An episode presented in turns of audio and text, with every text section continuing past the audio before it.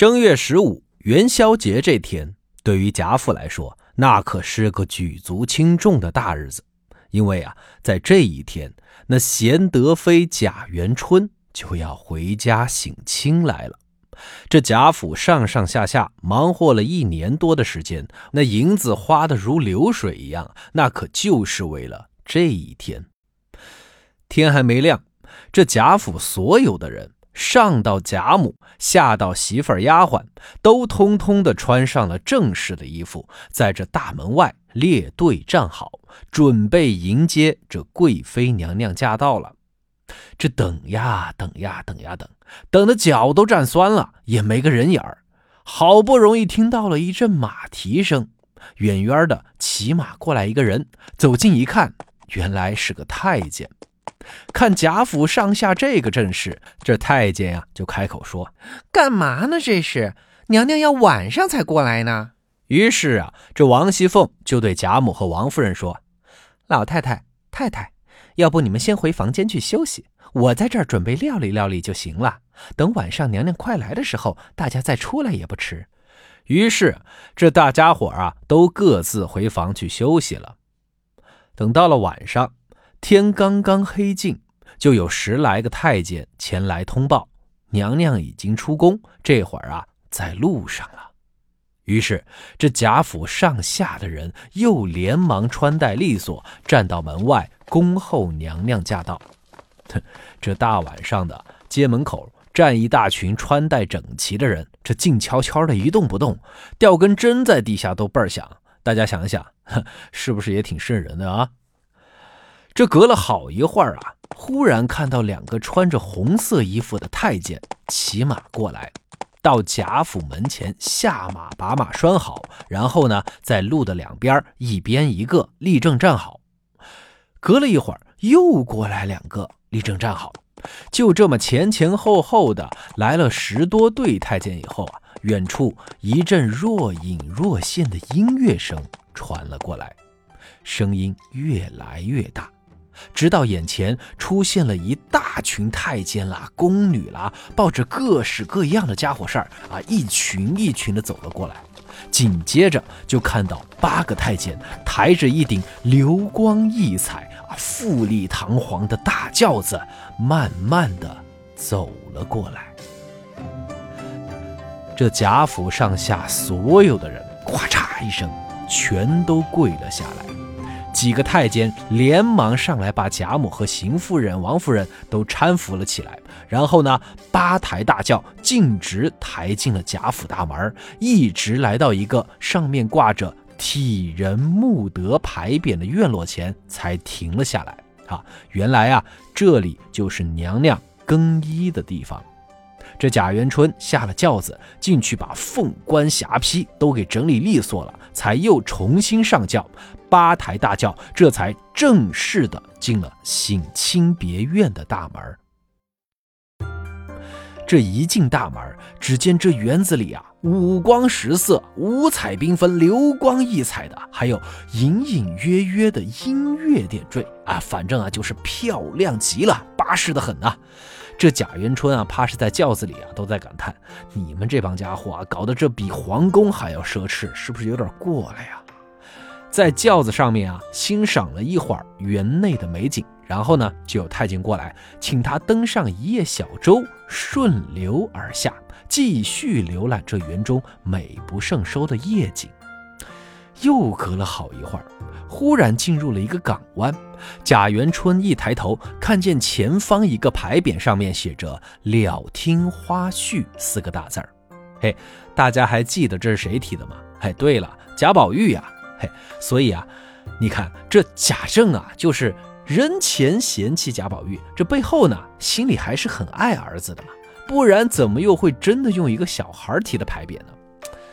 但是呢，川叔觉得啊，这里面还有另外一层的原因，甚至是更重要的一个原因，大家知道是什么吗？哎，我来给大家解释解释啊，这贾元春呢是贾政的长女。哎，也就是这贾宝玉他的亲姐姐，从小呢是贾母亲自教导的，而这贾宝玉呢又是他同父同母的亲弟弟。哎，姐俩啊从小感情就好。这贾宝玉呢还没学会读书认字的时候啊，就这贾元春每天给他讲故事啦、讲道理啦什么的，所以啊。说这贾元春是贾宝玉的启蒙老师，那是一点不为过。甚至说贾元春和贾宝玉情同母子也不为过。即便是后来贾元春进宫了以后，也还是经常托人带信出来啊，叮嘱大家一定要好好的培养和教导贾宝玉。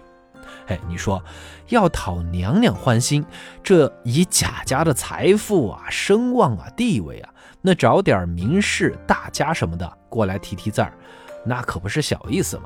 但是任凭你是何方神圣，还是不如这娘娘最疼爱的亲小弟提的词儿啊有意义啊。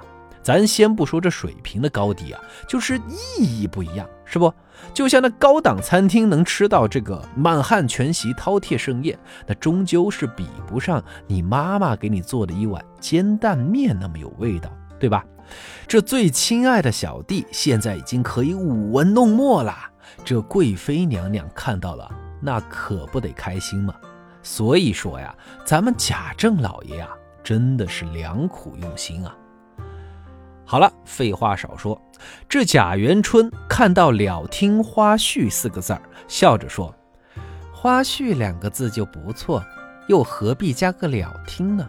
有点画蛇添足了，还是去掉吧。”那旁边跟着的太监啊，连忙就跑出去告诉贾政。这边啊，贾政也就马上吩咐工人重新做牌匾，马上替换。这又走了一会儿啊，船就靠岸了。贾元春。刚一下船，抬头就看见婀娜多姿的宫殿楼宇，还有一块大大的石牌坊。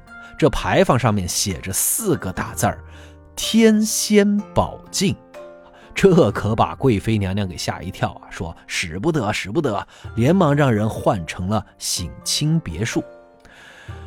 走入他今晚下榻的这个别墅里面啊。这里面的富丽堂皇，咱就不用多说了啊，大家可以自行想象一下。这贾元春走到门口就问：“这里怎么没有牌匾呢？”旁边的太监就说：“娘娘，这里可是贵妃娘娘您下榻的正殿，那其他人怎么敢擅自题词儿呢？还得等娘娘您来提呀。”随后，这省亲仪式啊，就正式开始了。先是这贾赦、贾政带着贾府的男人们，贾母、王夫人带着贾府的女人们啊，一波一波的来到正殿前，给贵妃娘娘磕头行礼。哎，当然啊，这些啊可都是咱贵妃娘娘的至亲，所以呢，贵妃娘娘也就说：“大家免礼，大家免礼。”这按照宫里要求的一系列流程啊，都走完以后啊，这省亲的仪式啊，就算是结束了。哎，但是呢，这贾元春纵然贵为皇妃，但终究是这贾家的子女啊。于是，这把衣服一换，还得到荣国府来啊，去行家礼了。这一来到贾母的房间，正准备给自己的亲奶奶，也就是贾母跪下，这孙女儿还没跪下，那贾母和王夫人，这一个是她亲奶奶，一个是她亲娘，就带着其他人到，扑通一声先跪下了。贾元春连忙把大家给扶起来，一手搀着贾母，一手搀着王夫人，这三人心中啊都有千言万语诉之不尽。可这六目相对时，竟然一个字儿都说不出来，只管呜呜呜的哭个不停。那旁边的邢夫人啦、李纨啦、王熙凤啦，以及什么迎春、探春几个姐妹啊，见此情形，也都忍不住在边上抹眼泪儿这一屋子的人哭了好一会儿，贾元春才勉强止住，安慰贾母和王夫人说：“我打小。”就被你们送到那暗不见天日的地方。现在好了，好不容易回趟家，咱们不开开心心的，反倒在这哭哭啼啼的。哼，等我回去了，又不知道要什么时候才能相见。说完，那眼泪啊，又刷刷刷的流下来了。邢夫人也上来劝解。过了一会儿，元春问道：“怎么没看见薛姨妈、宝钗妹子和黛玉妹妹？”王夫人说：“他们都不是本家人，也没个职位，按照规矩，不能擅自进来。”元春听完，马上让人把他们给请了过来。啊，这一群女人呢，就在这贾母的屋子里面啊，诉说着离别相思之苦，以及一些女人之间啊什么家长里短的事情吧。这又过了好一会儿啊，贾政来到门前，要给娘娘问安了。这按照宫里的规矩啊，除了仪式以外，其他的时候，这贵妃娘娘是不能够见其他男人的。甚至包括她的父亲贾政，于是啊，只好拉了个帘子，哎，父女俩隔帘相见。爹，您说那些种地的农民，虽然吃不了多饱，也穿不了多好，但终究一家子骨肉至亲，都能够团圆相聚在一起。我们这样的富贵家庭，看起来倒是风风光光。但是这骨肉分离之苦，谁又能知道呢？贾政此时也眼中含泪，跪着说：“微臣真是三生有幸，竟能有如此祥运。我贾氏祖祖辈辈，也都沾了娘娘的光呀。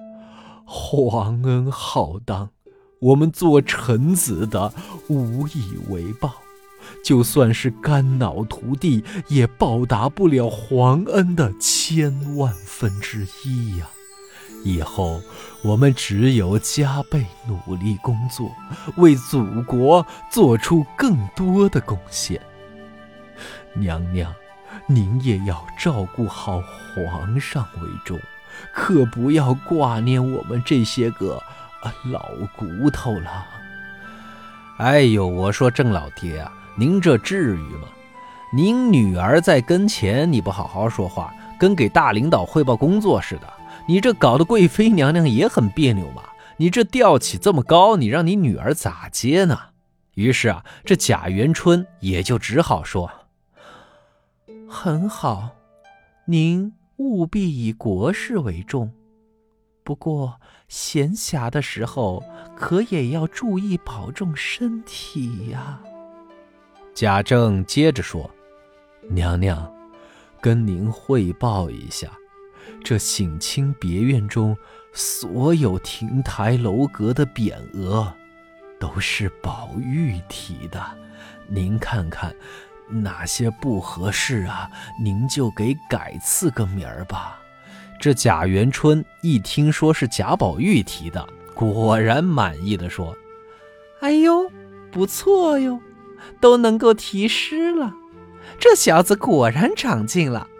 哎，怎么没见到这小子呢？跑哪儿去了？”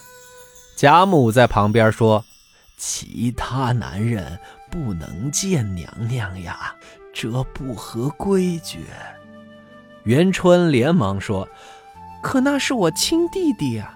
说完，转头就对贴身的太监说：“快去把宝玉叫过来。”这贵妃娘娘和她最最亲爱的弟弟多年未见，相见以后又会是哪般情形呢？贾元春这趟省亲之旅还会发生哪些故事呢？关注“传书红楼”，咱们下回再说。